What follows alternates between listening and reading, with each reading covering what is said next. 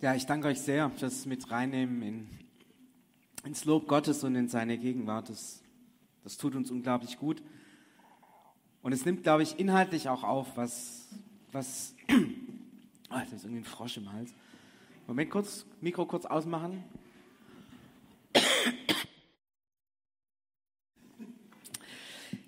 Nimmt, glaube ich, ganz viel auf, auch von dem, wie wir mit Geld umgehen können und was da für uns als Christen auch wichtig ist. Ich möchte mit ein paar Vorbemerkungen starten. Ähm, wir reden über Geld, weil Geld ist eines der wichtigsten Themen ähm, in unserem Leben. Jetzt kann man sagen, wir reden ja normalerweise nie darüber, über Geld. Stimmt, äh, aber es ist trotzdem eines der wichtigsten Themen. Oh, Cornelia, vielen Dank. Ja, einen kleinen Schluck nehmen.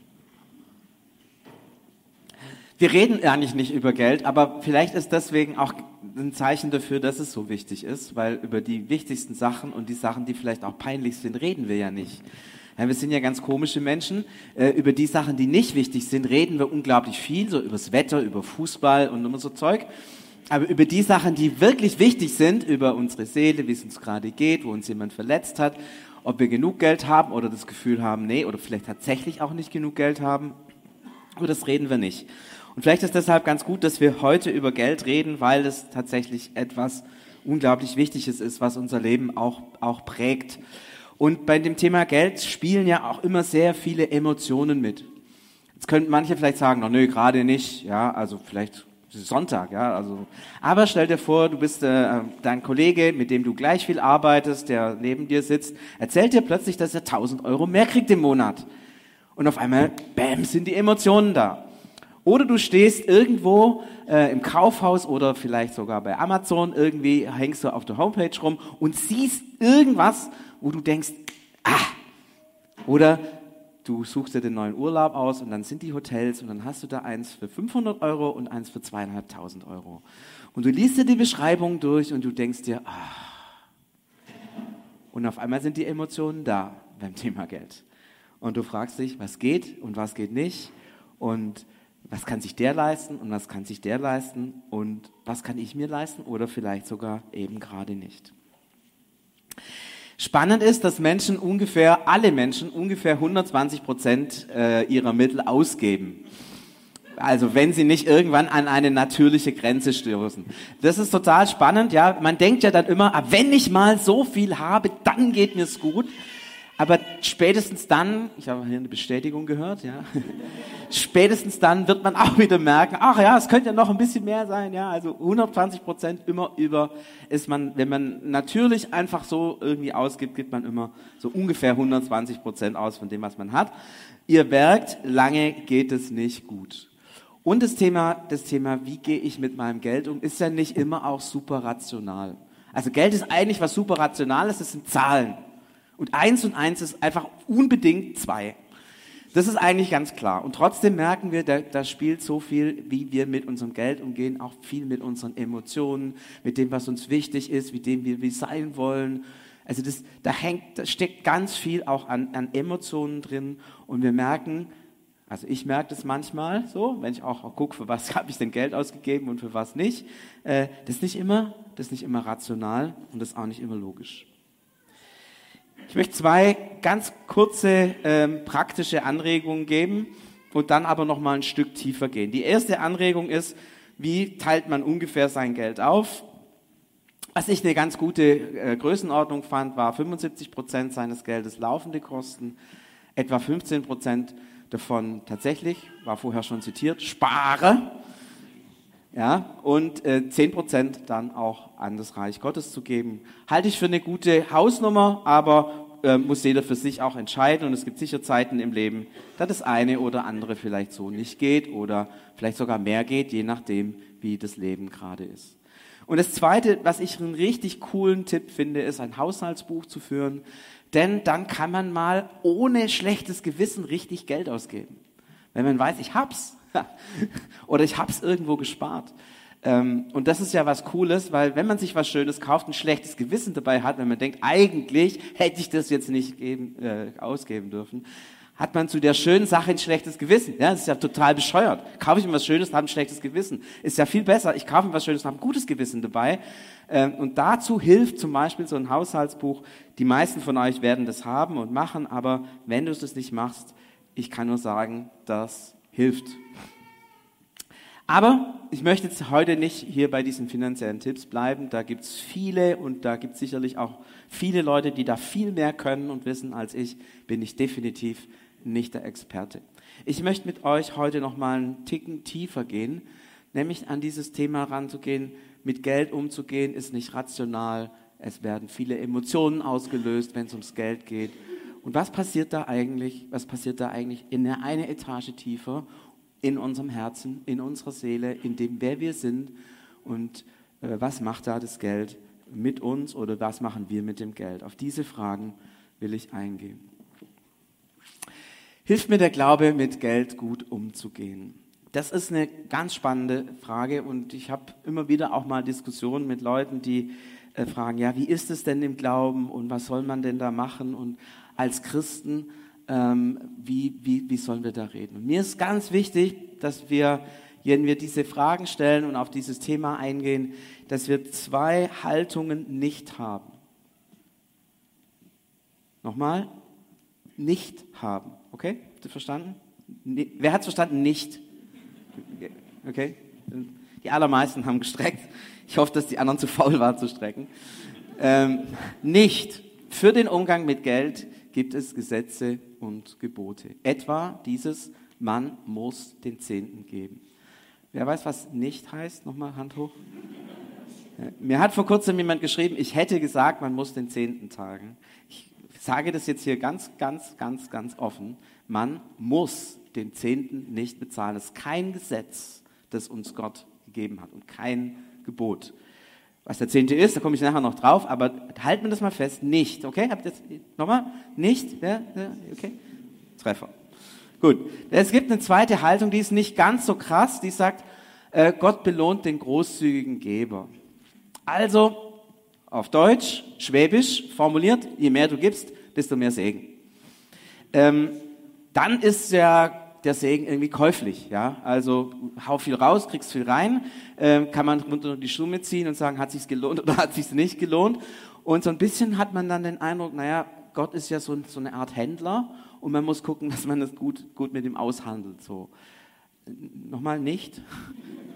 Okay, seid ihr, seid ihr einig? Das, das sind falsche Haltungen. Ja? Bitte, wenn ihr, die, wenn ihr die irgendwo in euren Köpfen habt, schon mal gehört habt, irgendwie darüber nachgedacht habt, auch nur in Ansatzweisen dran denkt, so könnte es sein, nicht.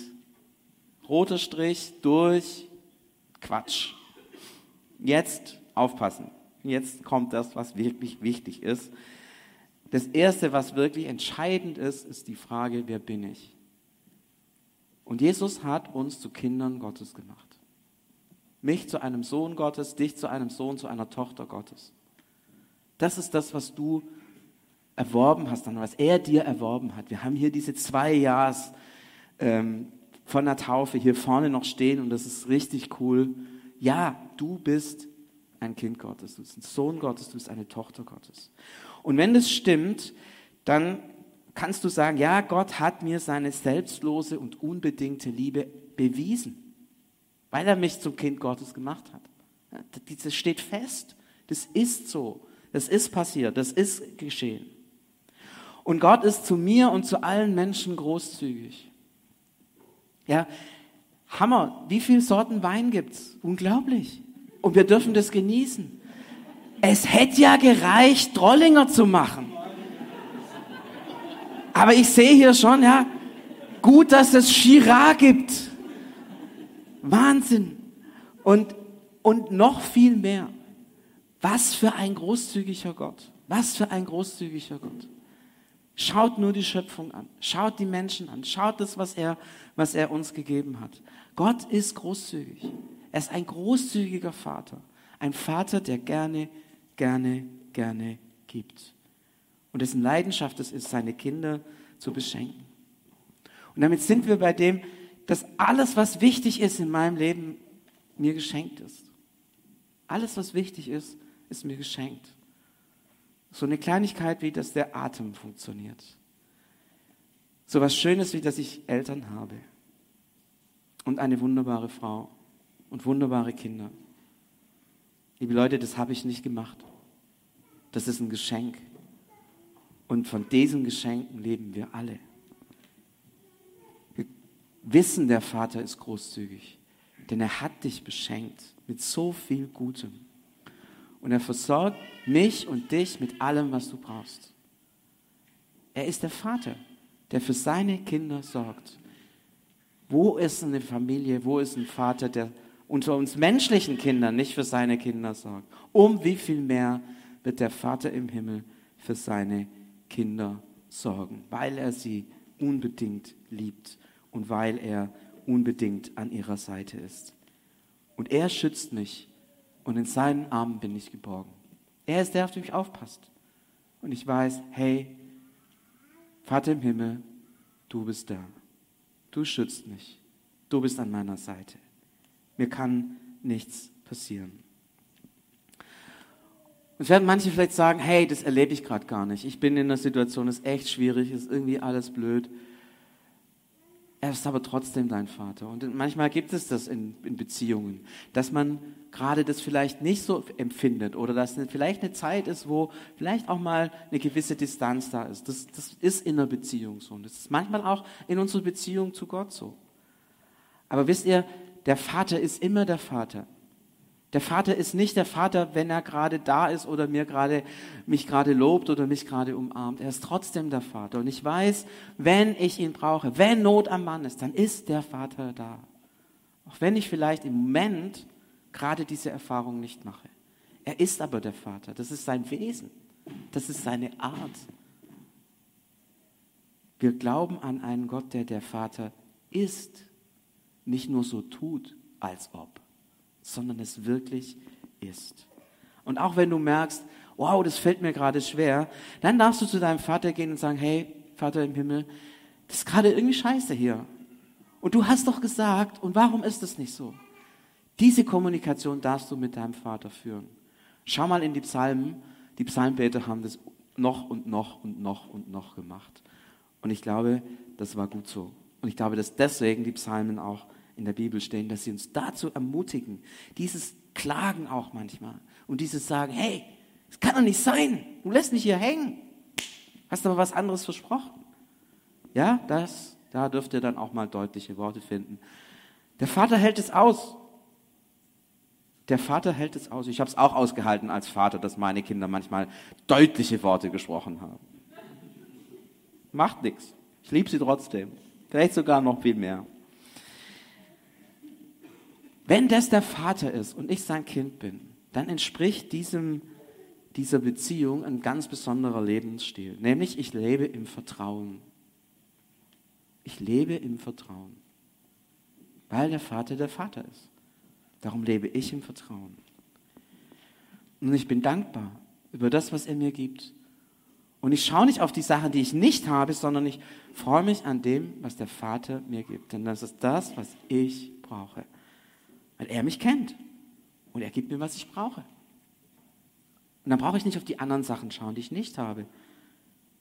Wenn der Vater mir sie nicht gibt, dann brauche ich sie nicht. Weil er gibt mir, was ich brauche. Und weil der Vater großzügig ist und mich reich beschenkt, kann ich auch großzügig sein. Es gibt eine schöne Bibelstelle im Gleichnis von ähm, dem verlorenen Sohn, wo der Vater zu dem zweiten Sohn sagt, was mein ist, ist dein. Stell dir mal vor, der himmlische Vater sagt zu dir, was mein ist, also die ganze Welt, ist dein. Was für eine Großzügigkeit. Er gibt dir das Reich Gottes. Schenkt es dir. Mach dich zu einem Königskind, zu einem Erben. Was mein ist, ist dein. Der Vater ist großzügig. Und deswegen kann ich auch großzügig sein. Ich weiß, ja, wenn es weg ist, dann kommt es wieder. So ist Gott. Er beschenkt. Ich bin geliebt und muss mich nicht mit anderen vergleichen. Ich bin geliebt. Ich bin wichtig. Ich bin bei Gott ein Mensch mit höchster Priorität. Er sieht mich, er achtet auf mich, er gibt mir, was ich brauche. Ich muss mich nicht mit anderen vergleichen. Ich habe doch alles. Ich bin sein Kind. Und wenn wir von dieser Haltung jetzt ausgehen, auf den Zehnten schauen, dann merken wir, der Zehnte ist Ausdruck dieser Haltung. Ich weiß, dass ich im Vertrauen lebe. Ich weiß, dass ich alles habe, was ich brauche. Ich lebe aus Dankbarkeit und ich kann großzügig sein. Und der Zehnte ist genau das. Es ist ein praktisches Tool, mit dem diese innere Haltung gelebt werden kann. Und das Spannende ist, dass die Zahl 10 überhaupt keine mathematische Zahl ist, sondern hier total eine symbolische Zahl ist. Ihr wisst es, in der Bibel haben viele Zahlen symbolische Bedeutung. Und wenn man dann anfängt, diese Symbolzahl zu einer Steuerzahl, äh, Rechen, mathematischen Zahl zu machen, dann macht man alles falsch. Ja? Im Himmel zum Beispiel steht es, 144.000 werden da mit Gott versöhnt sein. Jetzt fangen wir an zu zählen, 1, 2, 3, bei 141, äh, 144.000 und einem fällt die Klappe. Ja? Und wir merken, hey, so ein Schwachsinn, die Zahl ist, ist eine Symbolzahl. Es ist keine echte Zahl, keine mathematische Zahl. Und auch die 10 ist keine mathematische Zahl, es ist eine Symbolzahl. Und die 10 steht immer für das Ganze. Und wenn jemand den zehnten Teil gibt, dann gibt er eigentlich das Ganze. Das ist die Bedeutung der 10. Und dann heißt es eigentlich so, ich gebe aus Dankbarkeit für mein ganzes Leben etwas zurück. Und der zehnte Teil steht irgendwie für das Ganze. Und das ist der, der Gedanke. Ich bin reich beschenkt und Gott gibt mir mein ganzes Leben. Und ich gebe Gott einfach was zurück. Wie viel? Keine Ahnung. Wie, was geht? Was ich, was ich kann, was ich will, was mir Freude macht, was ich Überzeugung habe. Merkt ihr diese Freiheit, die da drin steckt? Dieses, ich lebe mit dem Vater verbunden und er gibt mir und ich gebe ihm. So, so leben wir miteinander. So sind wir miteinander unterwegs. Und wir fangen nicht an zu rechnen. Wir fangen nicht an aufzurechnen, zu gucken.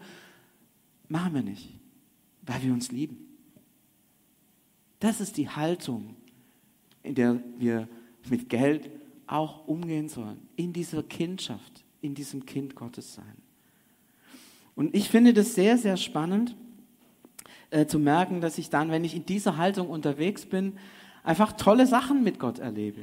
Kleine Überraschungen am Rande, wo ich merke, da, da ist Gott so fürsorglich. Ich habe es schon mal erzählt, im letzten Jahr gab es so eine Zeit, wo ich relativ viel Geld an andere Leute verschenkt habe. Und irgendwann habe ich gedacht, oh, Gott, ich habe zu viel Geld verschenkt und ich muss sparen. Und dann sagte Gott zu mir, nee, mach, mach einfach weiter. Und dann kam die Steuererklärung, also die haben, die, die, das Finanzamt hat nach der Steuererklärung mir nochmal einen Brief geschickt und mir 500 Euro zusätzlich überwiesen. Das Finanzamt, ja. Die kosten doch normalerweise nur. Da kommen die freiwillig, ohne Gemecker und schenken mir 500 Euro. Gut, eine Woche, zwei Monate später haben sie mir wieder hunderte von abgezogen, aber egal. In Summe geschenkt. Und auch jetzt gibt es jemand von euch, der beschenkt wird. Greift mal unter euren Stuhl.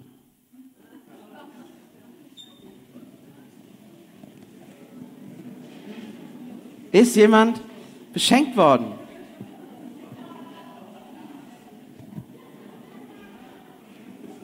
Ist jemand beschenkt worden? Ja, manche haben noch vom letzten, von der letzten äh, CVM Home was geschenkt bekommen, aber jemand müsste auch was geschenkt bekommen haben, was mit Geld zu tun hat. Greift nochmal unter euren Stuhl, guckt nochmal genau. Vielleicht nehmt ihr auch den Stuhl mal neben euch, vor euch, wenn da niemand drauf sitzt.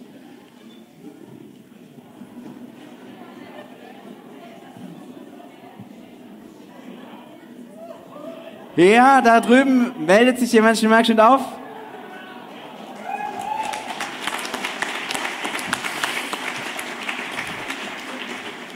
So ist Gott, hä? beschenkt einen einfach. Voll cool. Dankeschön. Telform, wir freuen uns mit dir.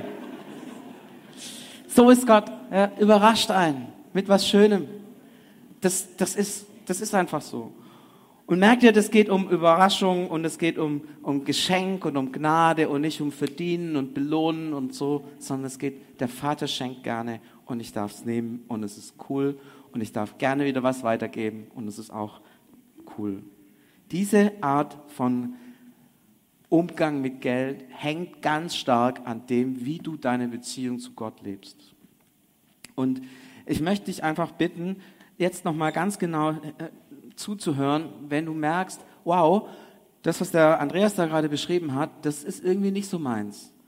Und ich habe so ein paar Haltungen hier mal noch formuliert, wo, wo ich dich, wo vielleicht Leute haben und wo ich dich bitte, wenn du das in dir merkst, dann, dann, dann halt es fest und, und frag dich, passt es wirklich zu dem, wie Gott wirklich mit mir unterwegs ist?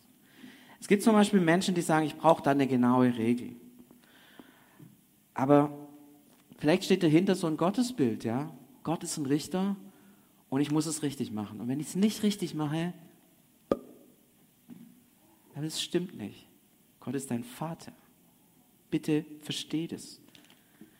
Oder jemand sagt, ich will viel zu Gott, ich will viel für Gott tun, dass er viel für mich tut.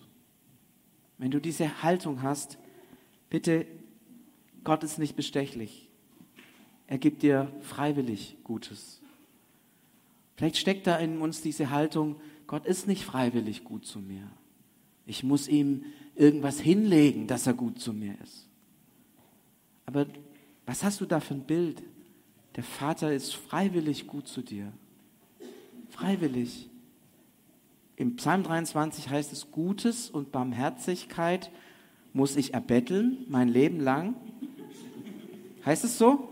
Gutes und Barmherzigkeit muss ich mir verdienen, mein Leben lang. Nein, es heißt, Gutes und Barmherzigkeit werden mir folgen, mein Leben. Die rennen mir nach. Stell dir mal vor, du rennst dir den Gang entlang und dann Gutes und Barmherzigkeit rennen dir nach, dass sie dich erwischen. So ist Gottes Güte. Ja, die will dich erwischen, weil du so oft davon rennst. Manche denken vielleicht, ich kann nur geben, was übrig ist, sonst komme ich zu kurz. Und dahinter steckt vielleicht diese Haltung, ich will für mich sorgen, sonst tut es ja niemand. Aber dein Vater sorgt für dich. Hier vorne steht die Jahreslosung. Du bist ein Gott, der mich sieht. Du bist ein Gott, der mich sieht. Es sorgt für dich, kennt dich, weiß, was du brauchst.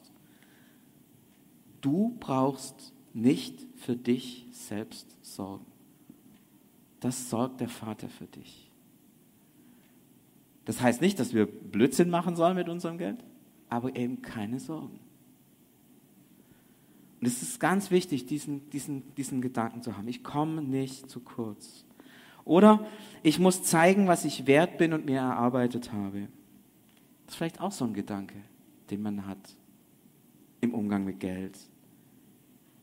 Und dann denkt man vielleicht, ich muss doch meinen Wert beweisen. Aber beim Vater musst du deinen Wert nicht beweisen. Du bist wertvoll. Jesus ist für dich gestorben. Du bist sein Kind. Du bist wertvoll. Im Römerbrief fasst der Paulus das in zwei Verse zusammen. Und es ist auch wieder so, man muss aufpassen, dass man sich richtig versteht. Ja? Wir haben vorher gesagt, dieses Gesetzdenken nicht durchstreichen. Wir haben gesagt, eine Haltung von einem Kind zum Vater und ein Vater zu seinem Kind. Das ist die richtige Haltung. Und Paulus sagt, ihr müsst, ihr müsst da dranbleiben an dieser richtigen Haltung. Ihr müsst da regelrecht um die kämpfen.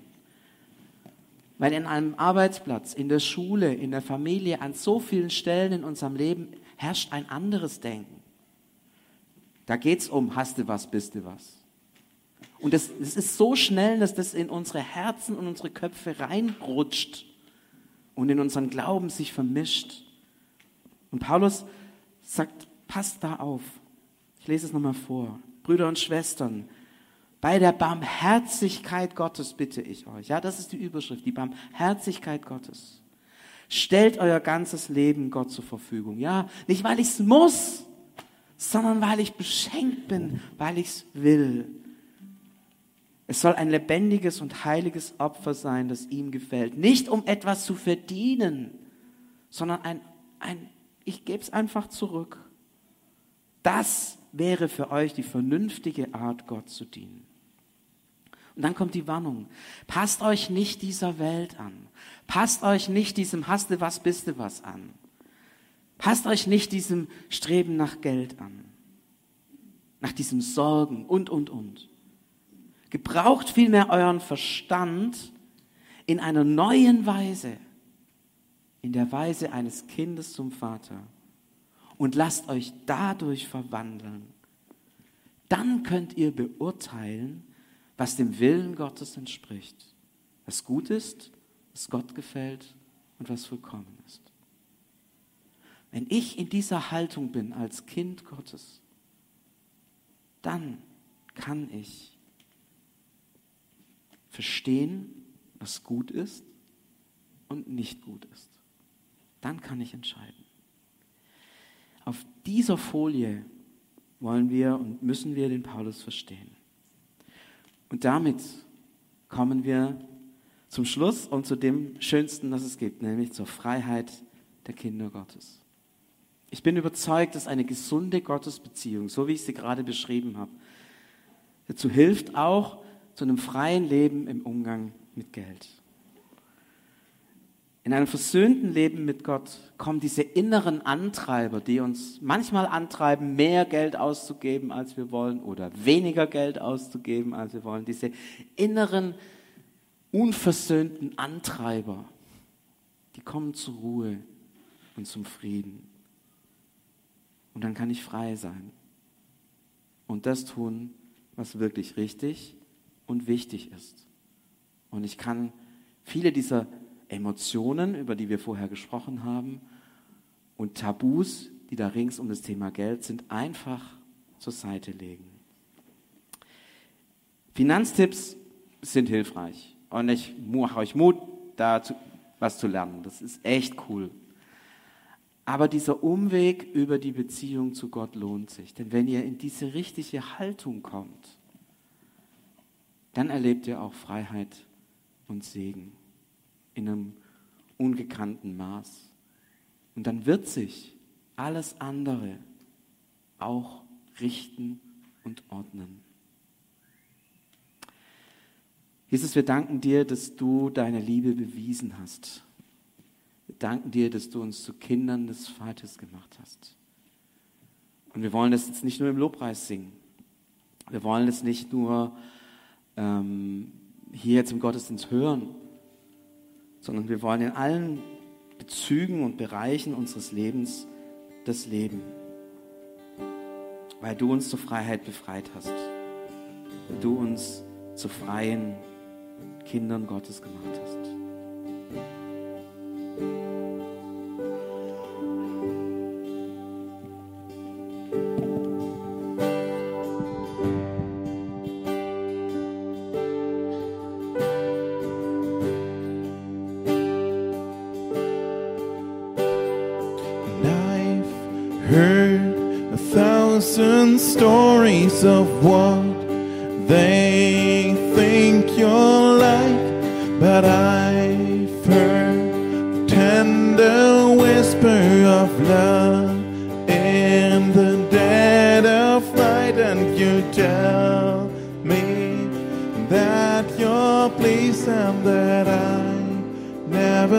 Alone.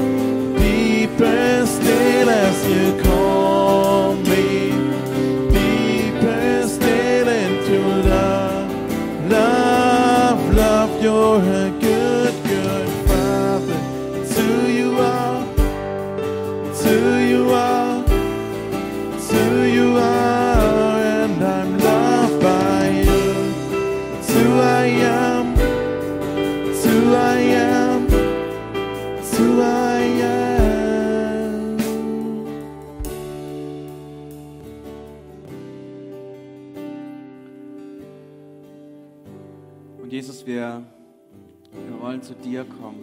Wir danken dir, dass du uns zu Söhnen und Töchtern Gottes gemacht hast. Heiliger Geist, ich möchte dich jetzt ganz besonders bitten für die, die vielleicht bei dieser Predigt gemerkt haben, hey, das, das habe ich vielleicht in meinem Kopf, dass das so ist, aber ich merke in meinen Gefühlen, in meinem Alltag, auch in meinem Umgang mit Geld, da, da, da, ist es für mich doch ganz ungewohnt und fühlt sich ganz komisch an. Und ich merke, ich bin da noch ganz anders unterwegs.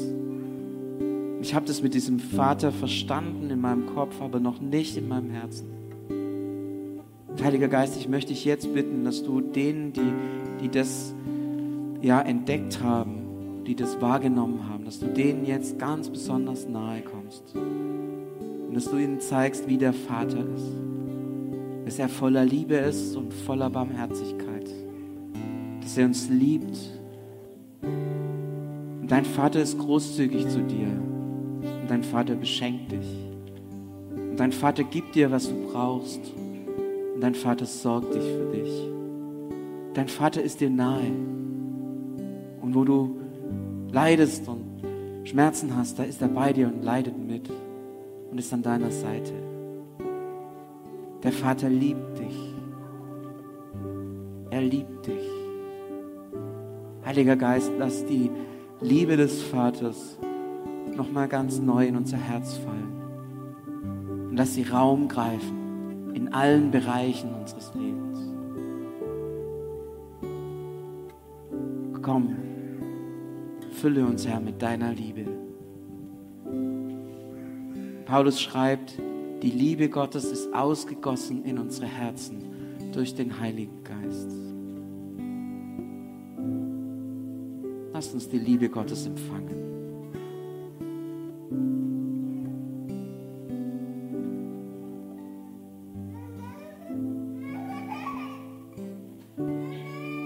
Danke, dass ich geliebt bin, dass ich wertvoll bin,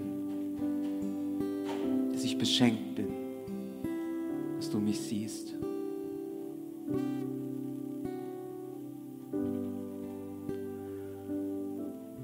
Und Vater im Himmel, du weißt, dass es unter uns sicherlich auch die eine oder den anderen gibt, der jetzt gerade ganz große Sorgen hat im Bereich von Finanzen und Geld. Wir leben da auch in schwierigen Zeiten. Und ich möchte dich bitten, dass du dieser Person jetzt ganz nahe kommst. Und dass du dieser Person sagst, ich sorge für dich.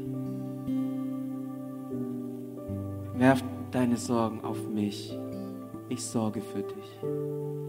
Ich kenne dich, ich kenne deine Not. Ich weiß um das, was gerade schwierig ist.